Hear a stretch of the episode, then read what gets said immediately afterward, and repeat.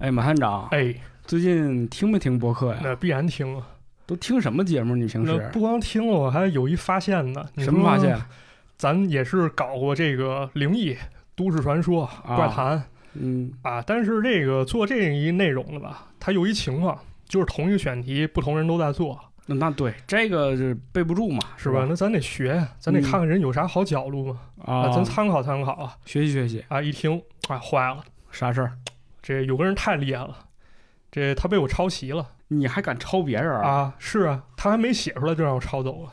那这这么厉害？啊，还那个我比他早发两年，我就给他抄走了。你哎呀说我是不是挺神呢？你这太缺德了，我发啊，现。是吧？啊太缺就德你这了种人啊，就抄袭这种人，我最恨了，是就该死，我我是应该呸向，恶心！我是应该向全国人民谢罪了对你就应该谢罪。啊！哎呀，谢罪警告啊那赶紧，咱得咱得说这什么节目啊？啊！这节目是以这个 C 打头的一个 FM 叫什么点 FM 啊，是不是对对，哦其中有这么一期讲迪士尼米老鼠的。啊，他可能不知道啊，他我不知道他是从哪儿看的啊，可能从别的二手转载我信息的，对，比如网络抓取啊，像搜狐什么的，嗯，也有可能是直接看到公众号。反正就是里边儿这个断句啊、语气呀、包括用词啊，简直一模一样，是不是？对，关键你说这东西吧，你参考，我觉得这是 OK 的。对你至少提个名儿，你提个名儿，你哪怕不提名儿是吧？对你消化消化，变成你东西。对，哪怕就是说我们自己不做音频节目，你说你帮我录一遍，我都对我都同意了这事儿。是，至少我们俩还在这儿录节目呢，是吧？啊对。你这么干是不是不太合适？关键到一什么程度啊？就是说他念这稿啊，他也不是说逐字念，啊，他跳着蹦着念。蹦着念啊，嗯但对是每个句子之间逻辑跟我那文章逻辑一样啊。关键那文章还不是我写的，哎咱也别这么说啊，万一你是抄袭呢，是不是？那不可能，你知道为啥吗？为什么呀？我英文不太行，那时候是一个作者理解，人理解英文好，人上国外根据他的理解，信达雅人翻译了这都市传说。你说这怎么回事？你是不是也看英文？你这翻译能力也这样，跟人嗯翻译的一样了？今天这个说这话呢，也没别的意思，是啊吧？就告诉某些点 FM 是吧？对毕竟呢，我们俩也是听节目的啊，不是说一点儿都不听。所以说，你以前做的节目呢，我们也就不追究了，对，是差不多吧得了。啊，就差不多就得了。反正以后再发生的这个事情，啊、那咱们就得掰扯掰扯了，对，对吧？对啊，没必要哎啊。对，哪怕你就说说那个提个名字都可以呢，是不是啊那？肯定马探长这几个字儿也没那么难写吧，是。也没那么不容易让人说出口吧？反正我觉得播客是有点不好，为啥呢？它不像写文章一一样，你之后你得写这参考文献，嗯，对播客很少有。对，就是啊咱从我们做起吧，咱就以后每期播客完了以后，我要做节目，我把我看哪些书对，哪至些少我网们站啊我们会在这个文案里写出来。啊，咱给它标出来，对吧之前我是发公众号，但是呢，它有同步部分嘛，这播播客我就没发，嗯以，后咱都给它发上啊。那是，行，反正这个事儿，这个马探长抄袭这事儿，我们也就不追究了啊，对，就不追究，大家原谅我吧，对啊，原别谅怪我我啊，嗯原谅我吧，行，那就开始今天的节目吧。今天开始。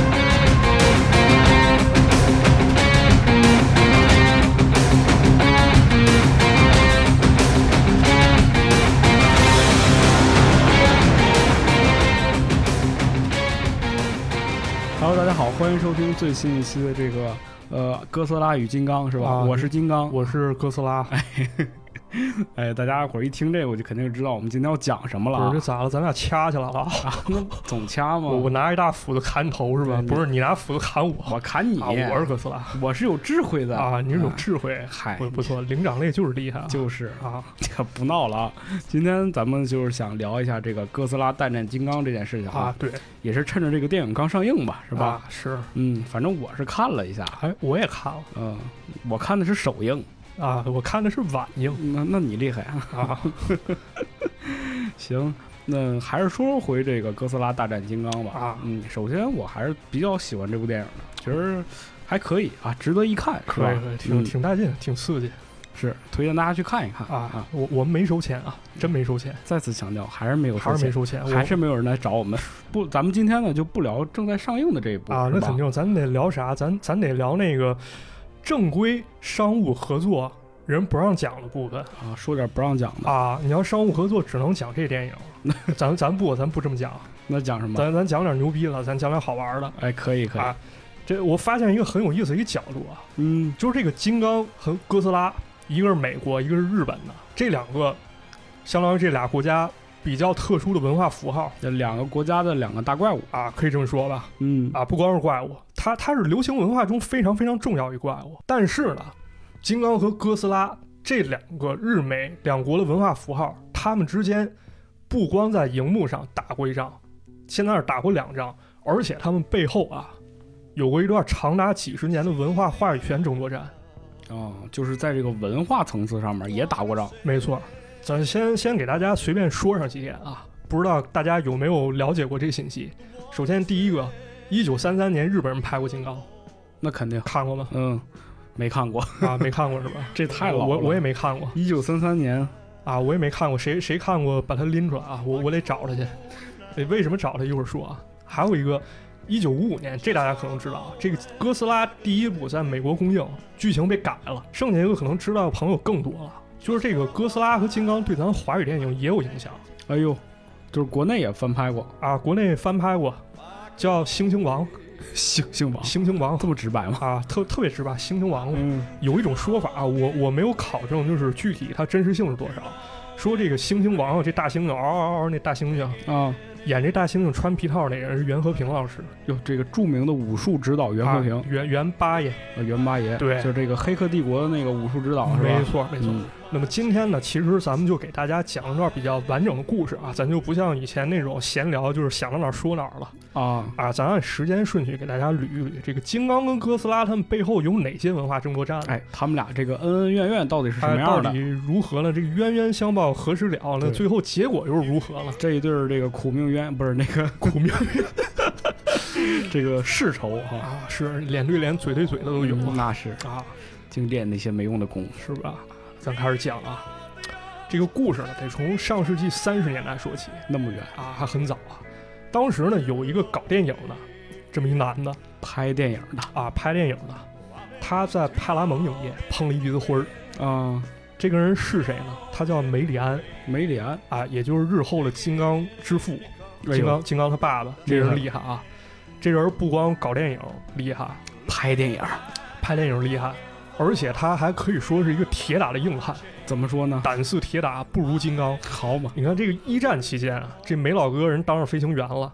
哦，一九一八年他出任务，他驾驶这飞机不幸被击中，然后飞机着火了，哦，他活下来了，他活下来了。你知道他怎么活了吗？怎么活的？他通过让这飞机不断绕圈儿，据说通过这种方式让飞机上的火稍微减小，哎呦，然后在场人都以为啊他肯定必死无疑了，但人活了。这都能活，就是啊，能活。然后又过两年啊，人又驾驶飞机执行任务，结果又被击落了，不是他也够点儿背的，反正挺点儿背，但是人又挺过来了。就这一次啊，他甚至在战俘营里面耗了九个月哦，被人还俘虏了，啊，然后跑了，哎呦，这厉害了啊！这也算是战斗英雄了，那那必须是，嗯，据说啊，就是波兰那边应该是波兰啊，还给他拍过传记片儿嚯，啊，很厉害一人。那么战争结束以后呢，这梅老哥加入美国地理学会啊，跟这学会外出探险。地理学会就啊是研究地理的呗，呃，也不光是地理，风土人情什么应该都研究。我、哦我理解是有点像啥啊？是不是有点像《炉石传说》里那探险家协会，哈，有点儿有点那感觉？有点儿那。意思，你看这老哥当过兵，然后又到处去探险去。其实那时候说探险就跟冒险，其实我感觉区别没那么大。哎那个时候其实也正流行这种探险，流行很多流这行种探险小说也是从那个时候开始的。啊，对，就是包括梅老哥有一段时间啊，他去一些咱们当时认为比较蛮荒的地方，他去拍一些野生动物，就是据说那时候他还观察了一些动物，比如狒狒啊，观察好几个月它们的行为哦，啊，族群的行为，很有意思啊。就是据说当时是有一种电影形式，比如说咱俩啊，咱俩是受雇于一个电影公司，嗯这电影公司要拍一个电影，那么这电影呢，想让咱们拍点猎奇的，那咱俩这么分工啊，我留在美国，我攒一波演员，咱拍点剧情向的，那我干啥的？你你扎非洲去，凭啥？凭啥我骨头我这活儿都我去？我要狮子老虎，你给我拍去啊，啊，非洲是不是没老虎？非洲非洲确实没了，啊哦狮子狮子是吧？啊，那嗯你给我拍那个狮子，给我拍个狮狮子子王嗯啊，你给我拍点片段回来行啊，回来我把这片段剪吧剪吧，我做成一猎猎奇电影，我给它卖了。就是关于美国人为什么觉得这东西新鲜，咱一会儿解释啊。这梅里安呢，他心里有一个特别童真的梦，什么梦可能在咱们看来比较童真。他想拍一部关于大猩猩电影，啊？因为他小时候呢曾经看过这么一本书，叫《赤道非洲的探索与冒险》。嚯！那么这本书里呢，就记载非洲当地的风土人情，还介绍了很多非洲动物，其中呢，这大猩猩形象就给梅里安带来很大冲击。到了一九二七年的时候呢，这梅里安又看了一本对他影响很大的书，这本书叫《科莫多龙》。科姆多龙啊，就咱说这科莫多巨蜥，写这本书呢，就是梅啊，里安它的不朋是友，龙，它肯定不是龙啊，它是一种巨蜥。就咱说这哦科莫多巨蜥，就特牛逼、巨大那种那种巨蜥，生活在印度尼西亚那种。好像感觉到了什么。感觉到什么？咱接着看啊。但是咱们现在再解释刚才那个问题啊，为什么当时美国人可能对这些所谓的大猩猩啊，或者说这些比较奇怪的动物会有一些兴趣呢？因为啊，咱们现在可能没法想象，就是这大猩猩、科莫多龙这东西，你在电视上就能看见。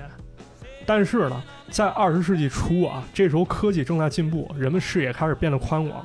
但是再往前倒个大几十年，其实真实动物和传说中神兽它们之间边界不是那么清晰。比如咱举个例子啊，在当时特别流行一种展览，叫什么美人鱼展览那美人鱼展啊览，，美人鱼展览这个咱们俩以前也聊过。啊，咱之前聊过。嗯，它一开始是日本建识物，然后据说呢是通过长崎被带到荷兰，然后介绍到西方世界。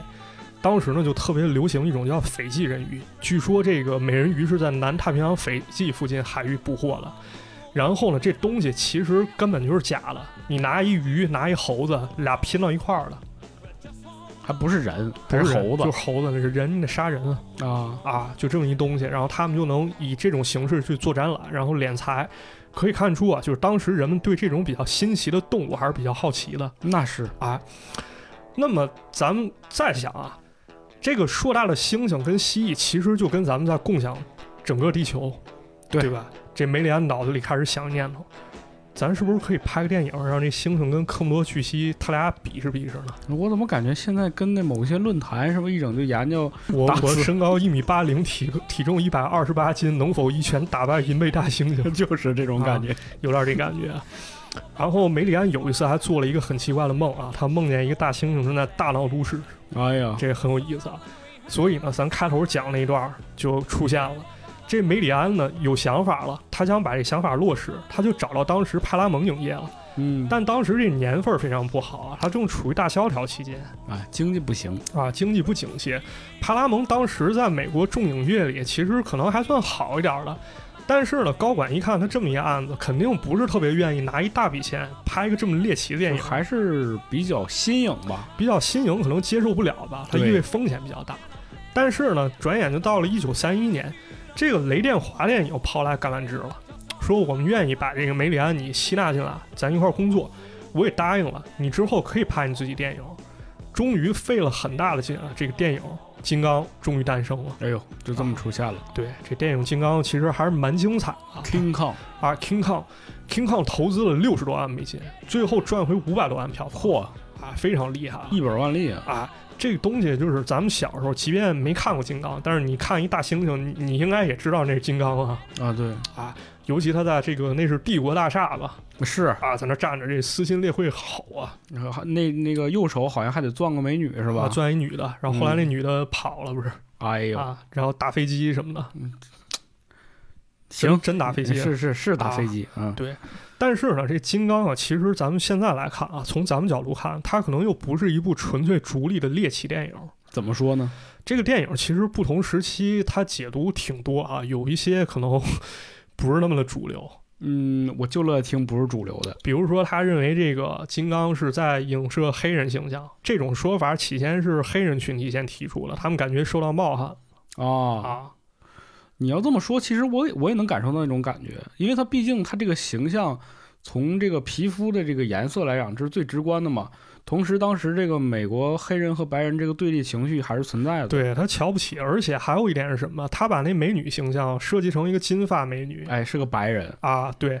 就有人指出啊，说这一版金刚其实是在影射黑人，因为结尾不是有一个台词嘛？他说不是飞机杀死了金刚，而是美女杀死了野兽。嗯，他好像就在影射啊，就是一个黑人，他想追求一个白人女性，但最后也没有什么好结果是有这么一种说法，啊但是我反正不是完全认同。我我来说说我的看法吧，可能我的看法是比较主流的一种看法。你怎么就能这么确定你是主流呢？我肯定是主流，就是去网上查啊，很多评价都提到了一点，嗯，就是通过《金刚》这个电影啊，咱们其实能够看到人类的一种特质，就是贪婪贪婪，啊。当时呢是人类为了追逐利益啊，他去冒这险，他惊扰到金刚，但是呢，这个金刚选择相信了那个美女啊啊。不过人们呢，在利益面前，他不会管这个美女的，这美女根本左右不了什么。于是呢，金刚被当做世界第八大奇迹展览，他也没有别的选择，嗯，他被抓到城市了，最后只能陷入疯狂，然后最后被人类杀死。是那么结尾一句台词，其实咱还可以这么理解啊，不是飞机杀死了金刚，而是美女杀死了野兽。咱可以理解为刚才咱说的那种那种说法，嗯，但也可以理解为金刚信任了这个美女，所以最后被人杀死了，哎，对，是，我觉得是这个感觉，对吧？嗯，咱再这么看啊，这个金刚在咱们人类看来，它绝对是可怕了。你想想，那么大高个儿能把飞机打下来，但是咱看完这电影，观感是不是恰恰相反了？比金刚更可怕的是谁？我觉得是这些人类吧。是啊，金刚本身在骷髅岛生活，他他无怨无仇了，对你非得给人家弄到这个城市里边来，对，，来来逐利，把人当做展品展览。啊嗯，其实这种情况特别多啊，就包括那应该是殖民时期吧，还有一种叫人类动物园的东西。啊，你这么一说，其实我也能感受到第一种说法，为什么大家伙儿就是能够有这种这种说法提出吧？你嗯，想想，它本身它是在一个金刚骷髅岛嘛，对，人家在那儿活得好好的，这个是吧？对可恶的白人给人家逮到这个城市里边对来，，给人逮过不来远万里运着海是吧？是。它是不是和当时这个黑人从非洲到美洲的这个状况很像呢？他可能都不不光是黑人了，他可能是在那些人看来以外的人种都是珍稀品种。对呀、啊，他到世界各地看到这人种，他就在当地整一人类动物园，给人逮过来放到里面，然后大家过来看。你想想，这个人人家还有人的尊严吗？就是就包括有一些可能身体构造比较特殊的人，死了以后还会被做成标本，接着展览。而且有的时候不光是种族方面啊，还有就是是咱们说的畸形人。哦，当然，咱们现在在说畸形人，可能有点儿不太好的感觉了。咱们可能是这个身体有残障，或者说有有那个疾病的一些对，一些人就是因为士。这个遗传基因混乱所导致的一些身体上的跟我们会有一些不太一样的地方吧。对嗯，他们可能也会被当做展品啊，就真的是人好像不是演员，而是一个物。对，当时不是有一种展叫 freak show 吗？，对，freak show 嗯，畸形秀。那么说完了这个金刚啊，咱们就得说日本金刚了。很快呢，这日本就开始受到金刚的影响了。在这个金刚上映同年的时候，日本就出了一部电影叫《和制金刚》。和制金啊，刚，和制不是日本的和汉三才图会，汉是咱们，和是他们，嗯，和味道，和风，对，和制金刚就是日本造的金刚。这个电影现在已经看不见了，但是根据现存资料说，这个电影呢，可以被看作日本最早的怪兽片之一，但其实呢，它是一个搞笑电影，而且也没拿到金刚授权，啊，相当于是这个偷拍不是翻拍的，可以说是翻拍，而且它跟这怪兽没有关系啊。我看资料，他是这么说的，他说梗概大概是一个男人他在舞台上演金刚，然后赚钱吸引他女朋友。啊，这故事都不一样，啊，有点这黑色幽默这感觉，嗯是，搞笑片儿。然后，一九三八年，日本又拍了一个叫《金刚现身江户》反正都是这日本的这点事儿，啊，对，现在看了这个金刚滋滋毛炸鬼了，用这六小龄童老师话来说 倒有点像那个水猴子啊，有点那感觉。说这电影还分两部，一个是变化之卷，一个是黄金之卷，啊，还挺有意思啊。但是呢，这个金刚在日本影响啊，绝对不限于几部这种模仿性质电影。相反呢，这个电影它影响了一个人，谁？喜欢特摄片的朋友绝对都不会陌生，这就是著名的特摄之神远古古婴二二，啊，远古婴二。嗯，在一九六二年的时候，《每日新闻》给远古婴二做了一次访谈，他回忆啊，原话是这么说的：“金刚是一部轰动全球的电影，当然包括日本。这片儿让雷电华从二流电影公司成为一流。我也曾试着说服我工作的片场进口该片的技术手法，但他们没有什么兴趣。”嗯，啊。但是呢，远古还是说找到了这个金刚的底片拷贝，这时候他没有所谓的电影技术手册去参考，甚至连报道刊物都没有，是他就生生的逐帧啊，一帧一帧研究这特效，人家怎么搞的？怎么拍出来的？这金刚现在看，其实他拍的是好，怎么说呢？它里面运用了大量的定格动画，这这东西是很耗费精力的，啊，可以说就是一种 土法特效吧。你想想这模型做出来以后，一点儿点儿摆姿势，你怎么让它面部表情变得生动？那打斗看得特别流畅灵活。这就是时间和耐力的考验。对，可能还有那时候人们的一种工匠精神吧，嗯非常不简单。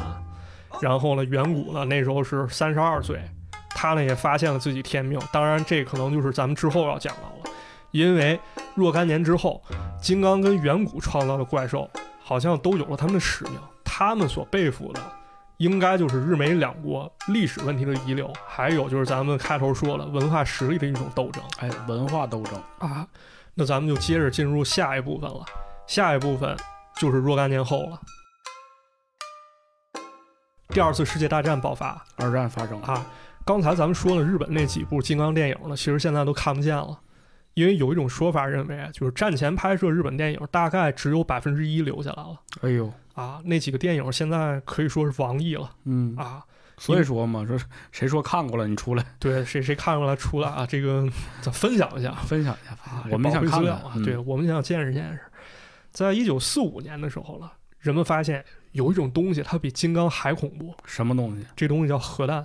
哎呀，你想想，它毫不费力啊，金刚它还得打漏打漏，这东西一下能让数十万人灰飞烟灭，对，一摁电钮，对，就完蛋了。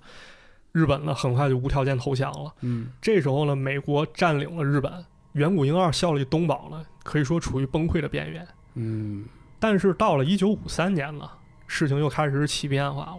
它的起因呢，又涉及一部电影，也是怪兽电影。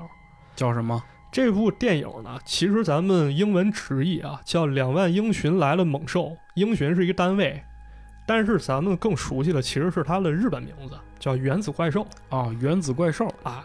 这个《原子怪兽》这电影呢，其实它还有一个原型叫雾角，雾角啊对，这个雾角很有意思啊，其实它对日本流行文化也产生过影响。嗯，咱前面不是讲过《神奇宝贝都市传说》吗？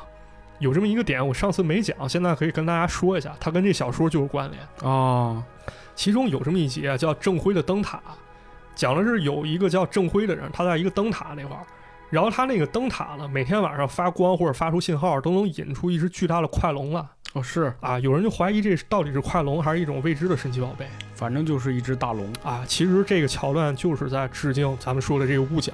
嗯，这个雾角到底是什么呀？啥叫雾角？雾角。雾角其实就是灯塔上的喇叭哦，啊。这当天气一大雾的时候啊，它得对过往船只发信号给这个提醒。啊，警示他们。嗯，但是呢，这喇叭的声音啊，被史海里的一个史前巨兽给听见了，他以为这是我同伴在呼唤我，哈，他就产生了希望。但是他一看，这同伴根本没有，不存在。所以说这个这个史前怪兽就剩他自己了呗，对，他就也是是不断的找自己同伴。对，他很失望，然后把灯塔毁掉，然后沉入海底了。然后这个小说啊，最后一句话大概意思是，这个怪兽大概已经知道了自己不能眷恋太多的东西，嗯，还是挺有深意的一个小说、听啊起。来挺伤感。但是这个小说的想法并没有被完全照搬进电影里。这个故事当中啊，电影里还加入了一个比较时兴的元素，就是咱刚聊的核恐慌。哎，毕竟这个日本是现在来讲全世界唯一经受过核打击的国家嘛。没错，当时已经这种情况发生了啊。那么在故事当中呢，其实起因就是在极圈进行了一场原子弹爆炸实验。这个实验呢，唤醒了沉睡中的巨兽就是它这个原子怪兽，啊，这个原子怪兽，它呢跑到纽约，开始大肆侵略，给纽约造成很大的恐慌。啊反正纽约呀、这辈子就没有啥好地儿。哎，但是呢，这个一年之后，原子怪兽虽然没来，来的是另一场实验。这实验是啥呢？咱接着讲。一年之后的一九五四年三月一号，美国在比基尼岛试爆氢弹，这个氢弹又爆炸了。氢弹爆炸了这个氢弹和原子弹这个原理不同嘛，啊一个是核裂变，一个是核聚变。啊！到氢弹这儿就威力更大了，是吧？这个我也不懂，我就知道都挺厉害，哪个我也受不住好嘛？啊！你可以试试啊。别别别使啊，这不是啥好东西， 呼吁和平啊！据说是当时因为美国估算产生了失误啊，它爆炸不是会产生辐射吗？对，它远远超过了预料范围，它原本划定的安全区变得不安全了。哎呦是，但是这个区域当中啊，有一艘日本渔船叫第五福龙丸，这个渔船可以说受到严重威胁，他们这船员就暴露于辐射之下那这个辐射量可相当大了，啊。那么一时间呢，日本人看不过去了，他们开始反核反核，啊，产生了很多运动。他们确实得反，要不然他们自己是第一个先灭的。没错。然后呢，就有一个传闻，他设计了一个电影的诞生。传闻在雅加达飞往东京的班机上，有一个人叫田中有幸，他是一个电影制作人。他当时看着这个窗户底下大海呢，陷入沉思。嗯，他开始思考两件事儿。第一件事儿呢，就是前不久发生的这个第五福龙丸事件；第二件事儿呢，是一个小事儿。他在一本商业杂志上看到了一部电影，这个电影呢就是《原子怪兽》。哎呦，就是这部大怪兽片儿。没错，他觉得这两者是不是可以结合起来拍一部电影啊？嗯，于是这个田中呢，在飞机上就拿起笔来，把故事梗概写下来了。很快呢，这个点子得到落实，然后还有了一个秘密代号叫 G 作品 G 作品，啊。这个电影呢，由本多朱四郎担任导演，然后特摄呢，就是由远古婴二来担当哎呦，啊。他们要把一个非常不真实的怪兽放到真实的世界当中，但是呢，大家其实都很认真啊，他没有说抱着一玩票心态说咱拍个怪兽片儿吧。相反呢，他们是把这个东西看作一个非常非常严肃的题材，去非常诚挚地待，去非常诚挚地对待，因为大家都希望能够借着这个电影啊，去反映现实当中的地缘政治、社会关怀，唤起大家对于核爆的恐惧。对，因为毕竟是经历过核战争或者是这个核辐射的这个事件之后嘛，没错，对我们这个从民众也好，还是从这个创作者也好，都希望能够看到或者是能够去反映一些这些危机的一些作品，哎，那么这个 G 作品呢，其实就是哥斯拉歌歌作品啊，哥斯拉。那么哥斯拉这名儿怎么来的呢？勾稽了。啊，高基拉，高基 拉，这名儿其实到现在只能说也是个谜啊。也哎一直没有一个好的说法吗？呃，比较可信的一种说法是，哥斯拉这个名儿是由大猩猩和鲸鱼的和鲸鱼，是由大猩猩和鲸鱼拼合而来的，就是那个鲸鱼，鲸鱼，嗯巨大的鲸那个鲸鱼，啊大大个儿那鲸鱼拼来了。然后也有一种说法认为呢，说这个源于东宝公司的一个员工，因为这个员工呢长了身身宽体盘的啊，所以人管他叫哥斯拉。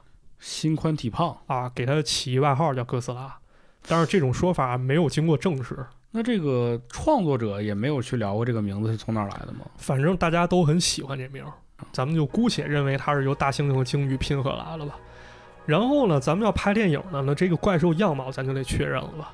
一开始呢，这个设计工作交给了一个漫画家，他叫阿部和助。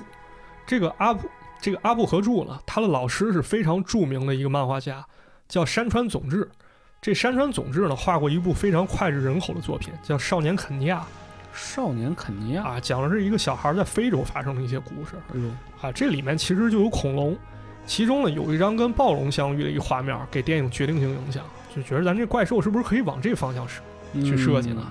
啊，但是呢，这阿布合助他的设计稿呢没有通过，为啥呢？因为这怪兽被画的忒抽象了呀，啊这脑袋画的跟蘑菇云似的太磕碜了，啊。就是他更想体现那个核恐慌的那个感觉。对，这玩意儿响亮但不够文雅。对，那那必须得文雅而响亮啊！啊，那肯定是。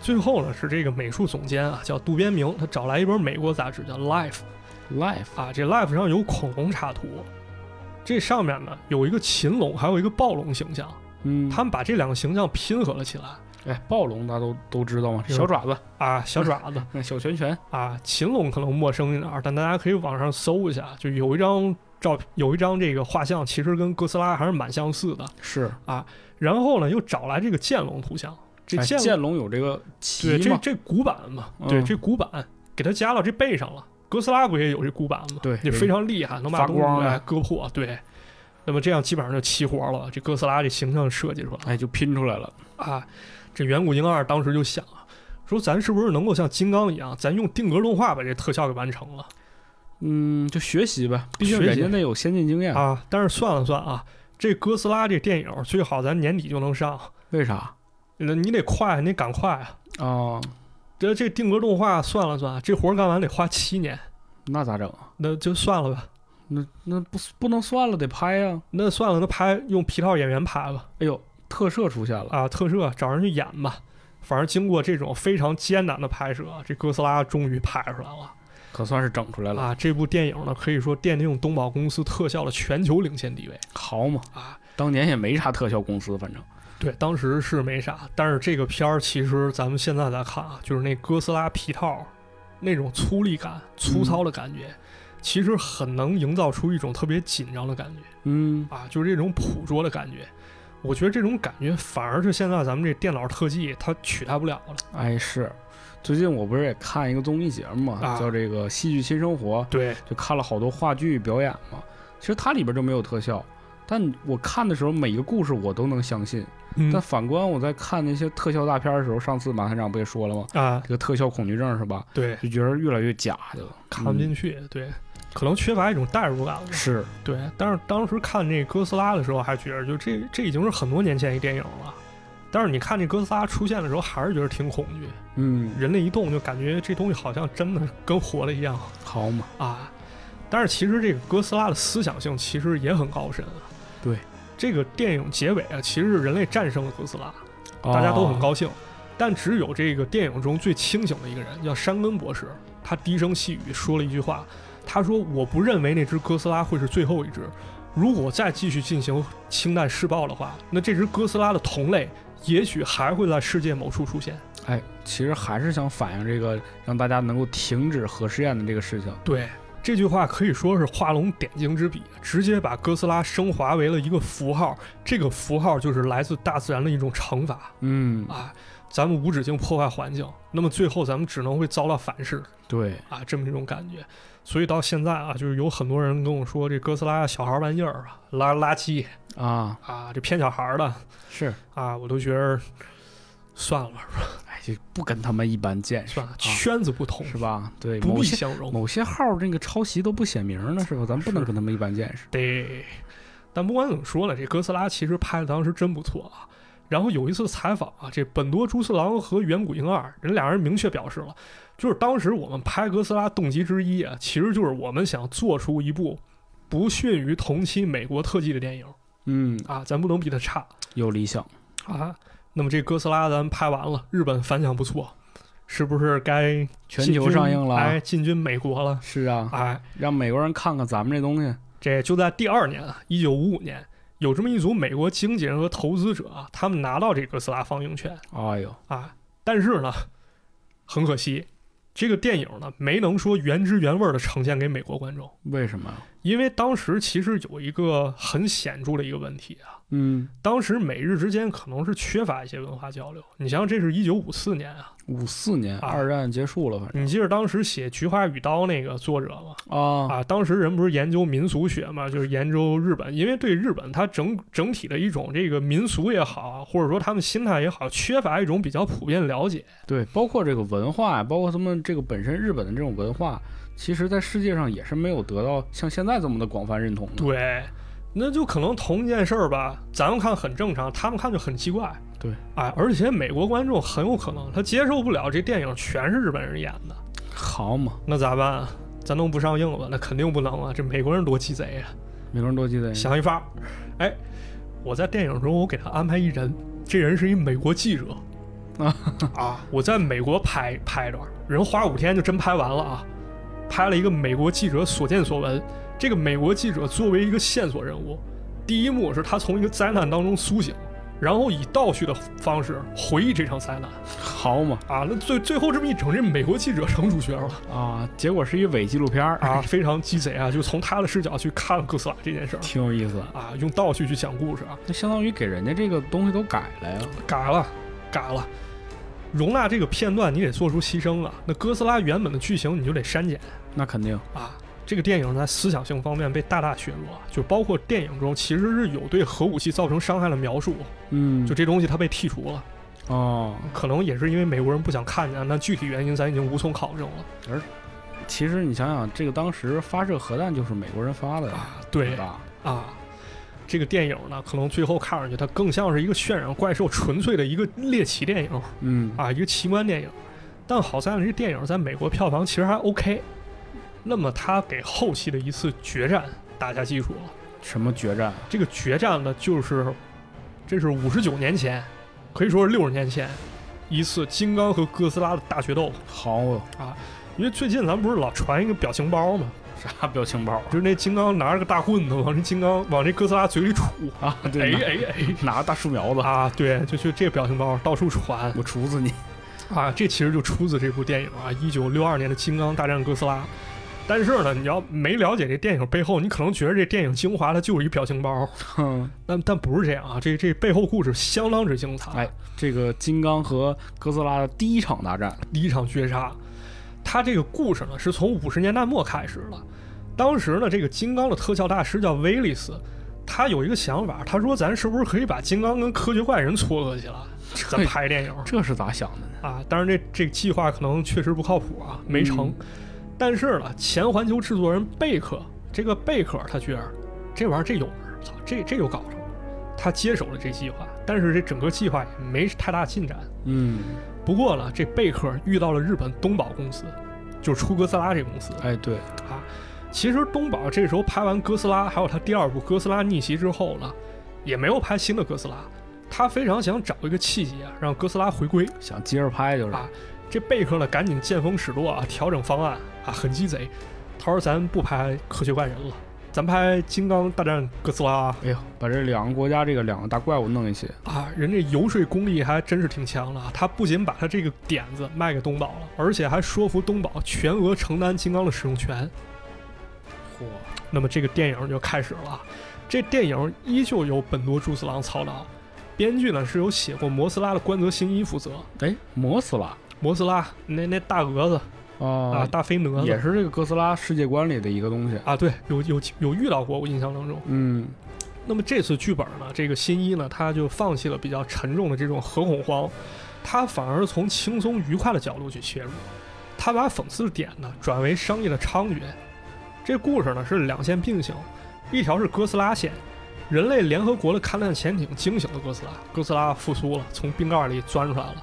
另一条线呢是一帮贪婪的人，他为了制造点噱头啊，他去找金刚去了。又是那个找金刚的怪啊，物。又是这套。最后呢，这两个巨兽遇到，展开殊死搏斗。然后这个剧本写完以后呢，远古婴二拿到了，他感觉非常激动。他还是在一九六二年采访中表示，他说这个剧本对我来说非常非常特别，嗯，因为他回顾了一九三三年那部点燃我特摄兴趣的《金刚哎，这个梦的开始啊，梦的开始》。对于远古来说，《金刚》可以说是他一生当中绕不开的一部作品。是啊，毕竟启发了他呀。对，当时他研究金刚的时候，其实那时候他还不是特别有名气，他是一个历史剧摄影师呢。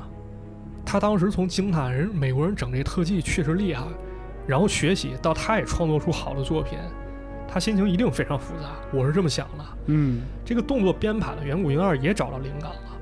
当时呢，这个日美两国搞过一次比赛，来自日本的力道山和来自美国的路塞兹打了这么一场，打了摔跤啊，这个摔跤比赛啊，摔跤比赛。也是这个美日两国啊打这场比赛。那么这个比赛是不是咱可以借鉴点经验了？于是呢，远古就开始让饰演怪兽这个演员呢，咱去模仿这职业摔跤打斗方式，他可能更能迎合那种轻松愉快的氛围哦，啊。所以咱们在看呢，就是很多人认为就是这个电影很逗逼啊，就觉得不知所云。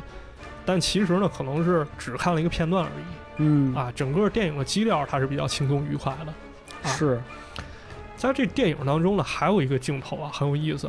这电影中用了两个，应该是两次啊，用了定格动画，一次是一个大章鱼，另外一次呢是哥斯拉用一个飞踹，噔，要把金刚踹飞了 飞踹， 飞踹。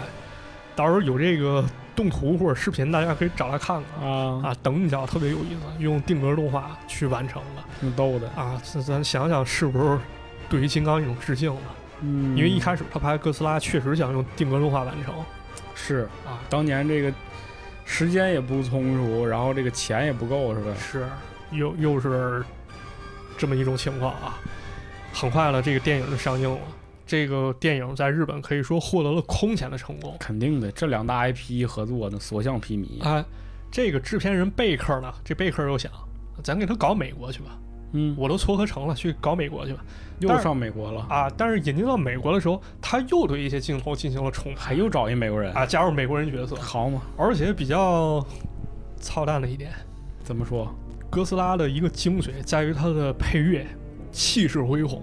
嗯，但是呢，很多经典配乐都被剔除了，反而用了老配乐。这老配乐来自于另外一个非常经典电影《黑狐妖谭》。《黑狐妖谭黑狐妖谭》这也是个怪兽片儿啊、，一怪兽片儿，一一个半鱼人绑架一女的，听着怎么就有点像《水形物语》呢？啊、是是有点这感觉。嗯，这两者应该是有联系啊，如果我没记错的话有机会可以好好看看这段故事。啊，到时候咱可以查一下，因为临时问了，我也临时想起来。嗯，然后呢，一九六三年，也就是一年后，这电影美版上映，票房也确实不错那毕竟嘛，这还是这套路子嘛。啊。但是呢，这电影它也被剪过啊，剪完之后就不是那回事儿了。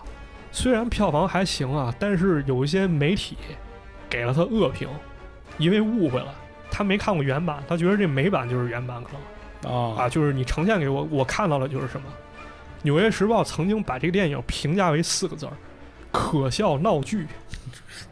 好嘛，所以这部电影呢，可以也是说远古婴二一生中呢被误解比较大的一个电影。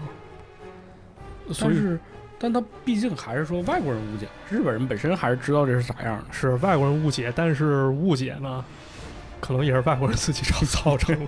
就是，对，你要解释解释，或者你让他了解一些日本的这些风土。可能还是人形信息不够发达。对他他现在就肯定，如果要是说来一个引进版的这电影，肯定得有各大这个公众号写了，这个国外版本是什么什么样的，是吧？，对，这是什么样啊？嗯包括现在，其实大家都不看中文配音了吧？啊，确实啊，好像是不喜欢看了。就是感觉现在文化差异好像在缩小，嗯，但之前好像确实不是这样。反正就是这样啊，就是因为美版和日版，一方面是误解，另外一方面可能他也有话语权吧，就是谁该去定义这个电影，嗯，这电影到我这儿谁该定义，是日方定义还是美方定义？啊我，觉得可能有这么一个情况在里面。而且这个电影还有一个情况，就是哥斯拉和金刚打嘛，这两个代表两个国家，啊呃，对，他两个得赢一个吧？那谁赢了？这个市面上有一个都市传说是这么说了，说这个电影有双版本，双版本，日本啊就是这个就是哥斯拉赢了，哎美国就是美版金刚赢金了刚。赢了，对。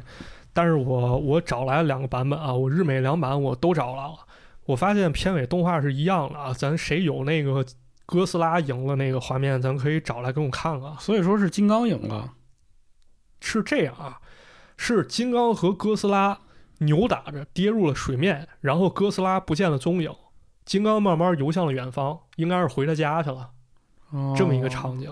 那可能俩人都游走了。有可能哥斯拉是会潜到水里，对呀，对啊，这是一个比较开放性结尾啊。但是这两个版本结尾其实还是有不同的。嗯，咱要仔细听的话啊，在美版的尾声当中，这个金刚的嘶吼声响起，然后电影就结束了，嗯，就给人一种感觉好像只有金刚活了。是但是在日本中是这样啊，日版中是哥斯拉先叫了一声，然后金刚的声音才出现。哦。那么这是不是暗示其实两者都活下来了？它其实没有一个真正赢家。你说你从这个电影发行的考，就是这个方向考虑，也得是这样，为了以后接着拍嘛，对是吧？把这个宇宙继续下去。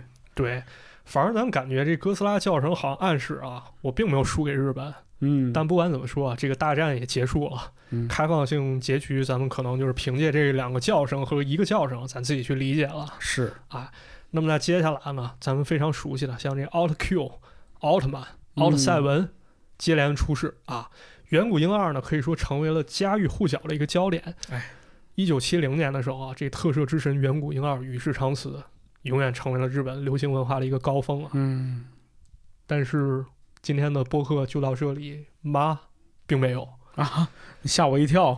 因为故事还没有结束，因为咱们要讲到，咱开头提到了，美国和日本之间打响了一场金刚竞对金刚，金刚对金刚，王牌对王牌，这事儿是咋回事儿呢？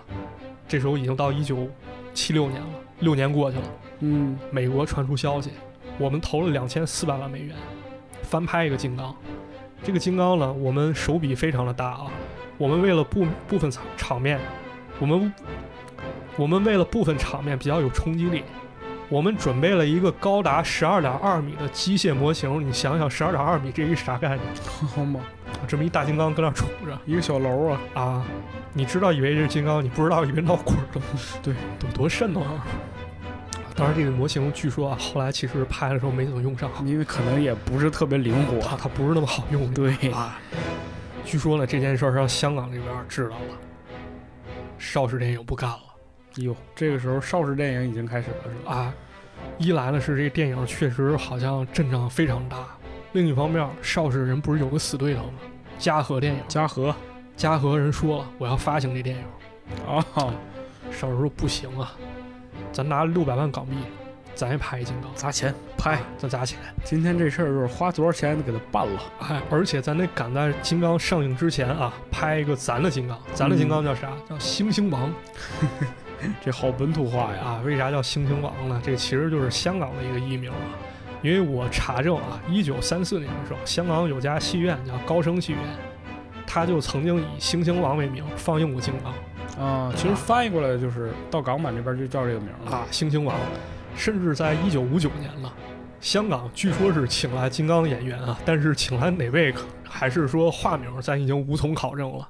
报刊上是这么写了，请来金刚的演员，请他拍了一部戏，叫做《猩猩王大闹天宫这怎么还有《西游记》的事儿》？啊，加入《西游记》宇宙 了。这改编不是乱编，戏说不是胡说。说啊！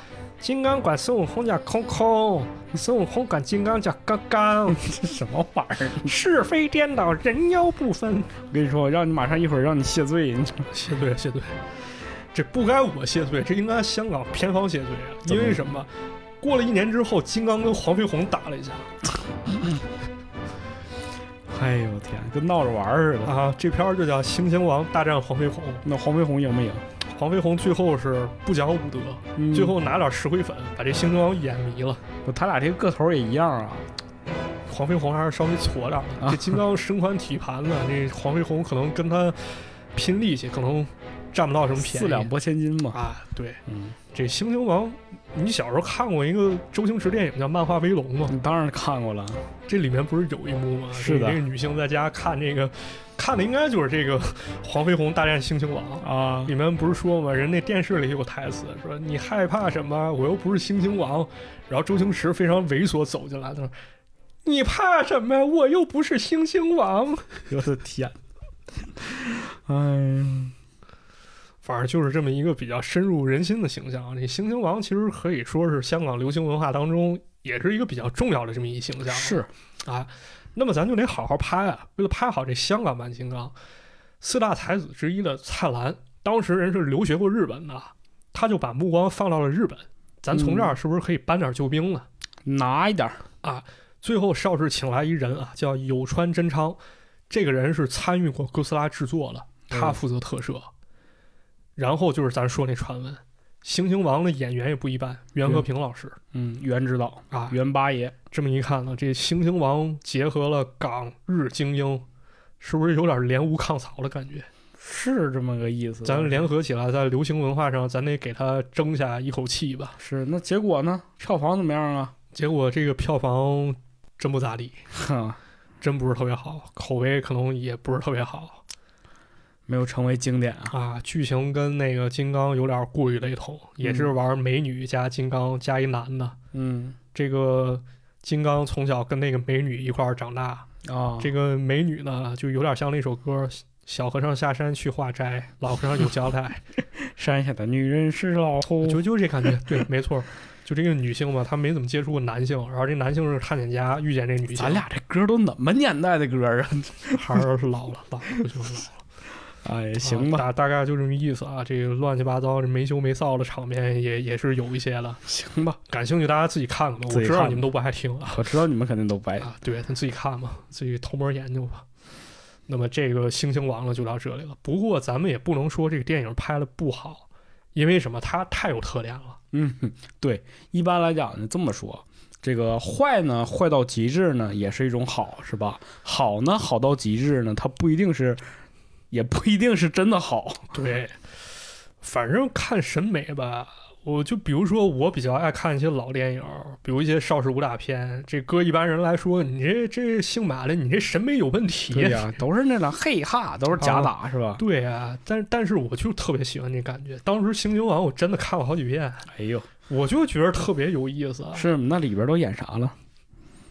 猩猩王》啊， 好嘛，猩猩王啊，嗯，呃，猩猩王在喜马拉雅山，猩猩王在香港，嗯 猩猩王在表演，猩猩王在拆楼，对，很有意思了，很有意思那没羞没臊那内容我全跳过了， 对，。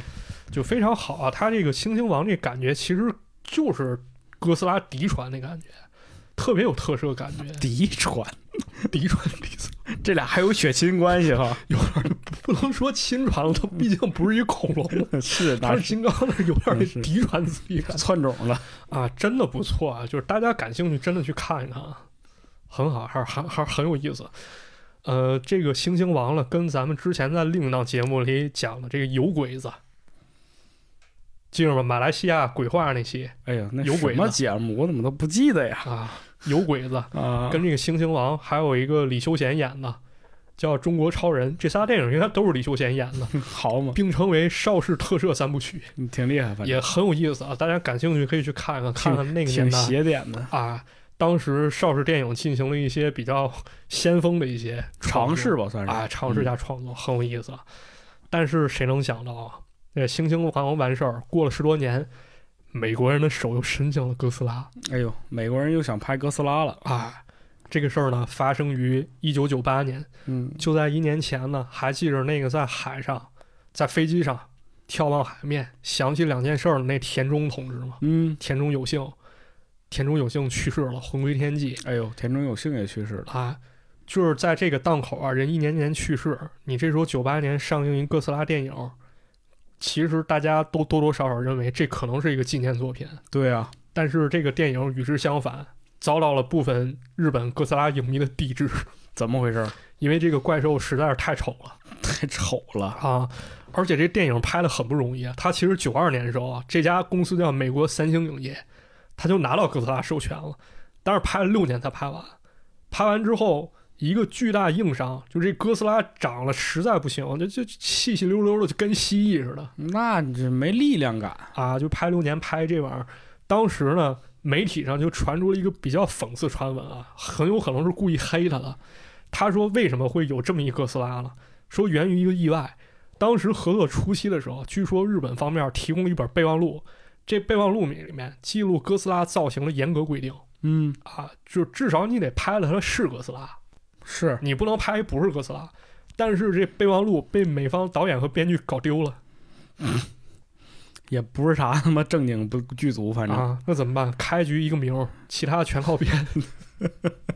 就知道哥哦，最最后还原了就是仨字儿哥斯拉是吗？啊对嗯啊其他的都不一样，就就这玩意儿，就大家感兴趣找一下图啊，咱播客没法形容啊，因为嗯我的语言实在匮乏，已经没法把它到底有多奇怪形容出来，太丑了，就长长一地包天儿脸。哎呀，行了行了，就真地吧。这这再早两年，这赵本山老师要看了，绝对黑了不，赵本山得告诉侵 权，啊。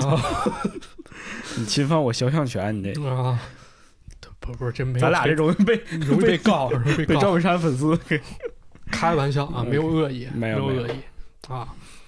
这个电影推出之后呢，哥斯拉的死忠影迷都觉得这恶心的蜥蜴它配不上哥斯拉这仨字儿。你改名吧。但是文化上的事儿呢，咱还得以文化方面来解决。日本方面在二零零四年的时候做出了一个回击，我要拍金刚不是拍金刚，还拍哥斯拉，啊！还拍哥斯拉，这叫哥斯拉最后战役。我以为你埋汰我，我就得埋汰你呢。不不不是这样，不是这样，不能这么搞。他把这个美国哥斯拉给还原到电影上了啊啊！这时候他不叫哥斯拉，他叫 Zilla 吉拉。然后这哥斯拉登场了，跟日本正宗哥斯拉打一仗。一开始这哥斯这美国这吉拉非常狂，呃，刚刚刚冲过来，然后哥斯拉给他攻击一下，他用闪现跳起来躲过了。然后这日本哥斯拉嘣一尾巴 给他甩飞了，一秒钟把他打死。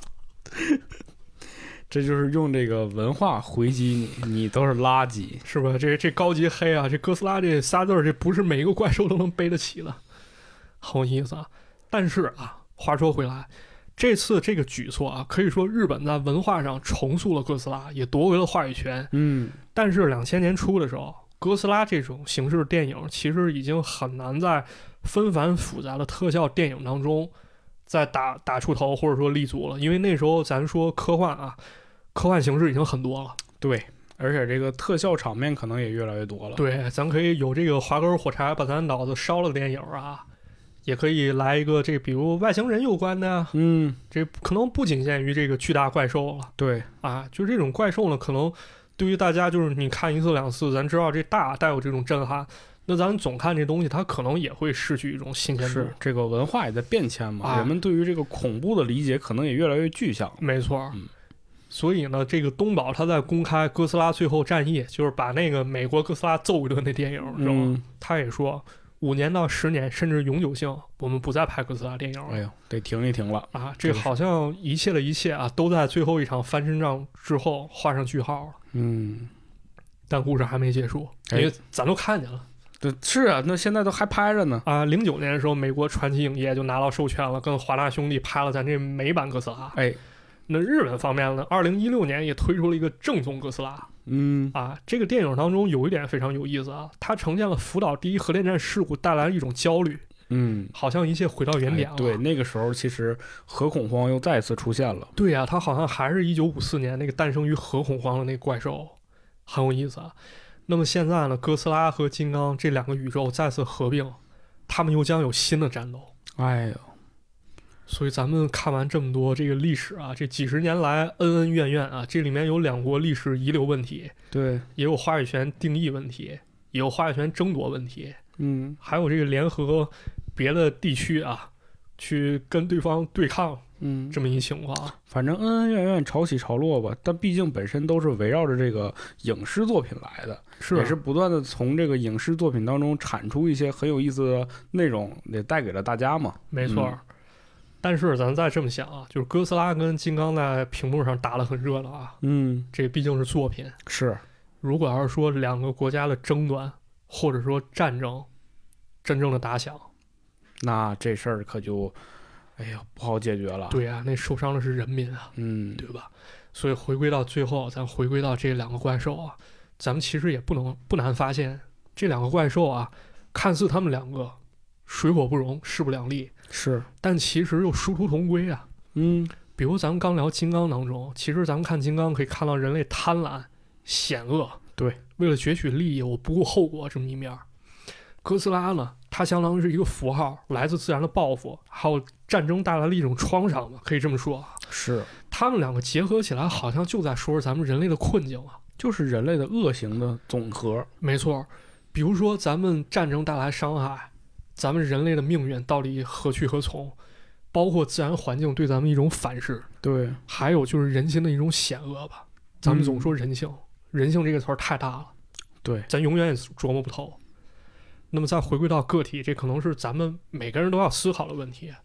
总说这些问题，比如说环境问题，这也是咱们每个人都要关心的，都是跟咱们息息相关的是，啊。包括咱们的一些态度，咱们对咱们一些行为或者说当前情况的一些思考，其实可能汇总起来，都会对咱们之后命运进行一个就是形成一个合力。是。其实这些这个对于你人生的一些微小的选择，都是在你过往的人生经历当中一点点的积累它，没错然后到一定值的时候，你就会发现好像它影响到了你，但其实你平时你是感受不到的。啊，就像这个自然环境啊，很多人就是开始是吧？这两年其实大家伙儿好像真的没有在注意这件事情了。以前总说这个节约用水、对节约用电，没包错，括不能就是什么滥滥捕滥伐，滥捕滥伐啊是吧？包括就是很多这个说去在使用这个核电，是不是会真的影响到自然环境？对，但其实现在这两年好像随着人们对于这个自我、啊这个生活，包括一些更娱乐化的东西的追求，慢慢慢慢的，好像不再注意身边的环境了。对，好像最近的一次就是上回咱北京闹沙尘暴了，哎，是，就前两天嘛，对，嗯，是这种讨论可能越来越少了。当然说了这么多，可能是咱自己一些体会，对，分享给大家吧。一个观点未必是对的，嗯，大家就是择善而从吧。觉得您对了，您就听；对不对，您就当我扯淡就行。对，很多人喜欢说这个听一乐儿啊，但是具体这个乐不乐呢，还是因人而异，对是吧？嗯你，要乐了，那肯定好；要不乐的话，咱再做别的节目，那可能有一期您就乐了。是是是，当然您还得听啊，您要是嗯不听的话，肯定乐不了。对啊，然后行还有一点跟大家说明一下，就是因为这段历史啊比较庞杂，因为它这几十年吧，尤其是很多资料，其实它不是特别好找，对，还有一些资料它各种说法混杂在一块儿，我也不知道该选哪个，可能我只能认为我觉得是正确的去选择。嗯，啊，再有呢，就是有一些不太确定的信息啊，我会在节目里用“据说”两个字加在前面儿，哎，就是给予大家一个判断，这东西未必准确。啊其实就是我们想表达是，我们的内容是有一定的局限性的。，对，就是很多电台其实在讲很多事情的时候，包括现在做内容的人也很多嘛，都是把很多事儿就说的跟真的似的。嗯，嗯，你不能否认他们，对不对？但同时，我觉得大家伙儿在相信某些事情的时候，也要有自己的判断。对嗯因为毕竟是你听别人口中说出来的事儿，要有一个自己的权衡。对，所以咱要那个讲错什么，希望大家担待一下啊。对如果要我讲错，我先跟大家道歉，嗯，我先跟大家说声对不起，对然后我也如说一声对不起。啊，如果有什么纰漏，欢迎大家批评指正吧，哎包括觉得我们哪块儿说的有失偏颇，对，欢迎大家在这个评论区当中跟我们讨论这个事情，哎，包括其实你为什么，呃，从哪儿开始看哥斯拉、看金刚这个故事啊，包括你是到底觉得谁会赢啊，这些事情都可以在我们的评论区留言，跟我们一起探讨。我们也非常会每一条留言其实都会看，也会回复你。嗯，啊。那么这期节目就到这里吧，然后咱也鸣谢一个一本书吧，还有一个学者，这个作者叫奥古斯特·拉根尼，他写了一本书叫《怪兽大师远古婴二》，这本书非常好，我好几年前就买了。然后这个书中有一些细节，就是对咱们这个播客有很大的帮助。嗯，你没偷摸收钱吧？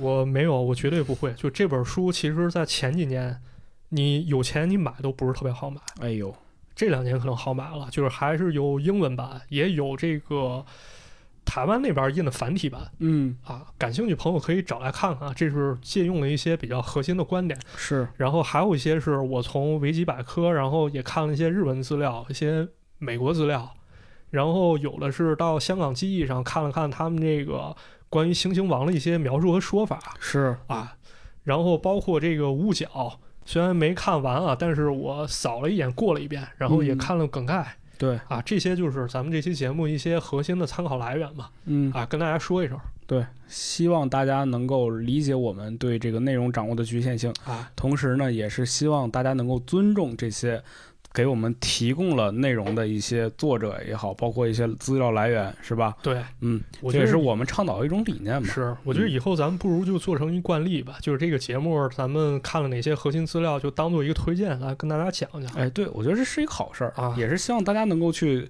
阅读这些原始资料嘛，对也能拓展一些更多的知识。是，咱嗯看什么东西，咱也别藏着掖着，给大家展示一下，就是给大家看看。啊点名吗？还不点了吧？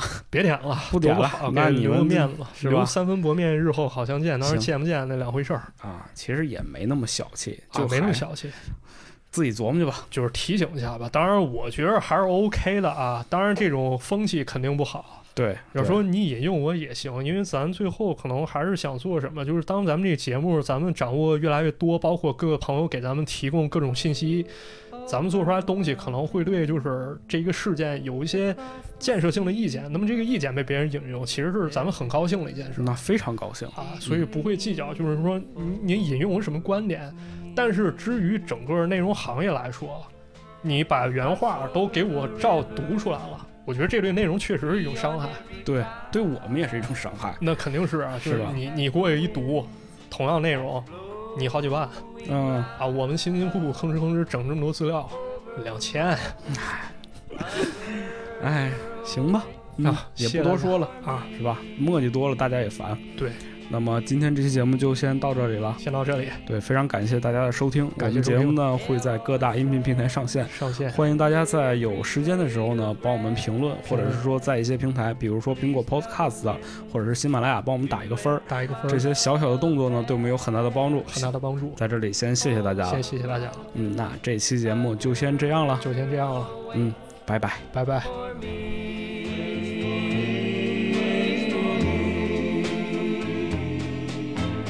till the moon up in the sky. 哎呦，可算录完了，录完了，累坏了。累坏了，但还是跟大家道歉吧。对对，能听到这儿的其实都是真粉丝。啊对，都是真粉丝，也能听我们说点真心话。是对，因为确确实实马探长，我们不断的说过很多回了，他这个身体状况不好，同时他也在做很多内容，比如说像视频、对公众号都在更新，然后会我们也会录播客，所以说这个精力上面也很有限吧。是。然后池子这儿也挺忙的，白天有好多事儿要忙。这七点来钟下了班，然后回来。嗯今天是我们下班以后过来找史录。这应该是录音录最晚的一对次了。，然后今天咱还得录两期，现在是一期对，啊，哥斯拉这是一期，这期反正我感觉吧，可能我发挥不是特别好，因为确实嗯比较累，我昨昨晚失眠了。没关系，我觉得这样就是大家伙儿如果听这期觉得，呃，有点儿就是听完感觉我们俩说不清楚啊，这个嗯后期还会有一个音视频节目上线，是吧？啊，视频节对目，那个节目，这个马探长配音包括这个表达还是很很完美的。呃当然也也不太行啊，我我说话就是就那样，就没事儿比较没事儿嗯愣了吧唧，没啥感情。所以然后还是就是说一声对不起啊吧，还是对道我个歉们对自己内容其实还是希望能够把最好的一面展现给大家的。是，但是遇到这种就是特别没法掌握的情况，也是希望大家能够理解。对，也是没嗯法嘛，这电影都上了，这电影是那个我上周四五临时想想，临时啊做了，对我很早看了，我是二十四号看的首映嘛，对，是公司安排的。然后也有事儿嘛，周六休息天，然后周日池这边又搬家，对，然后搬今儿家嗯周了一嘛就赶紧过来录了。昨晚我也没睡好，昨晚我又失眠了对，这应该是录的最晚，然后上的最快的一期节目了，啊。对，然后还是说声对不起吧，对，对不起啊，对不起，谢谢大家。谢谢大家，嗯，这个马探长好几天没睡觉了，多哦让嗯多他担待，啊没好几天，就就这一天，就这一天是真睡着了，行，嗯起来工作了，谢谢大家，谢谢大家了啊。嗯，那这期节目其实到这里才这么真正的结真束真的了，结束了嗯啊，拜拜。拜拜。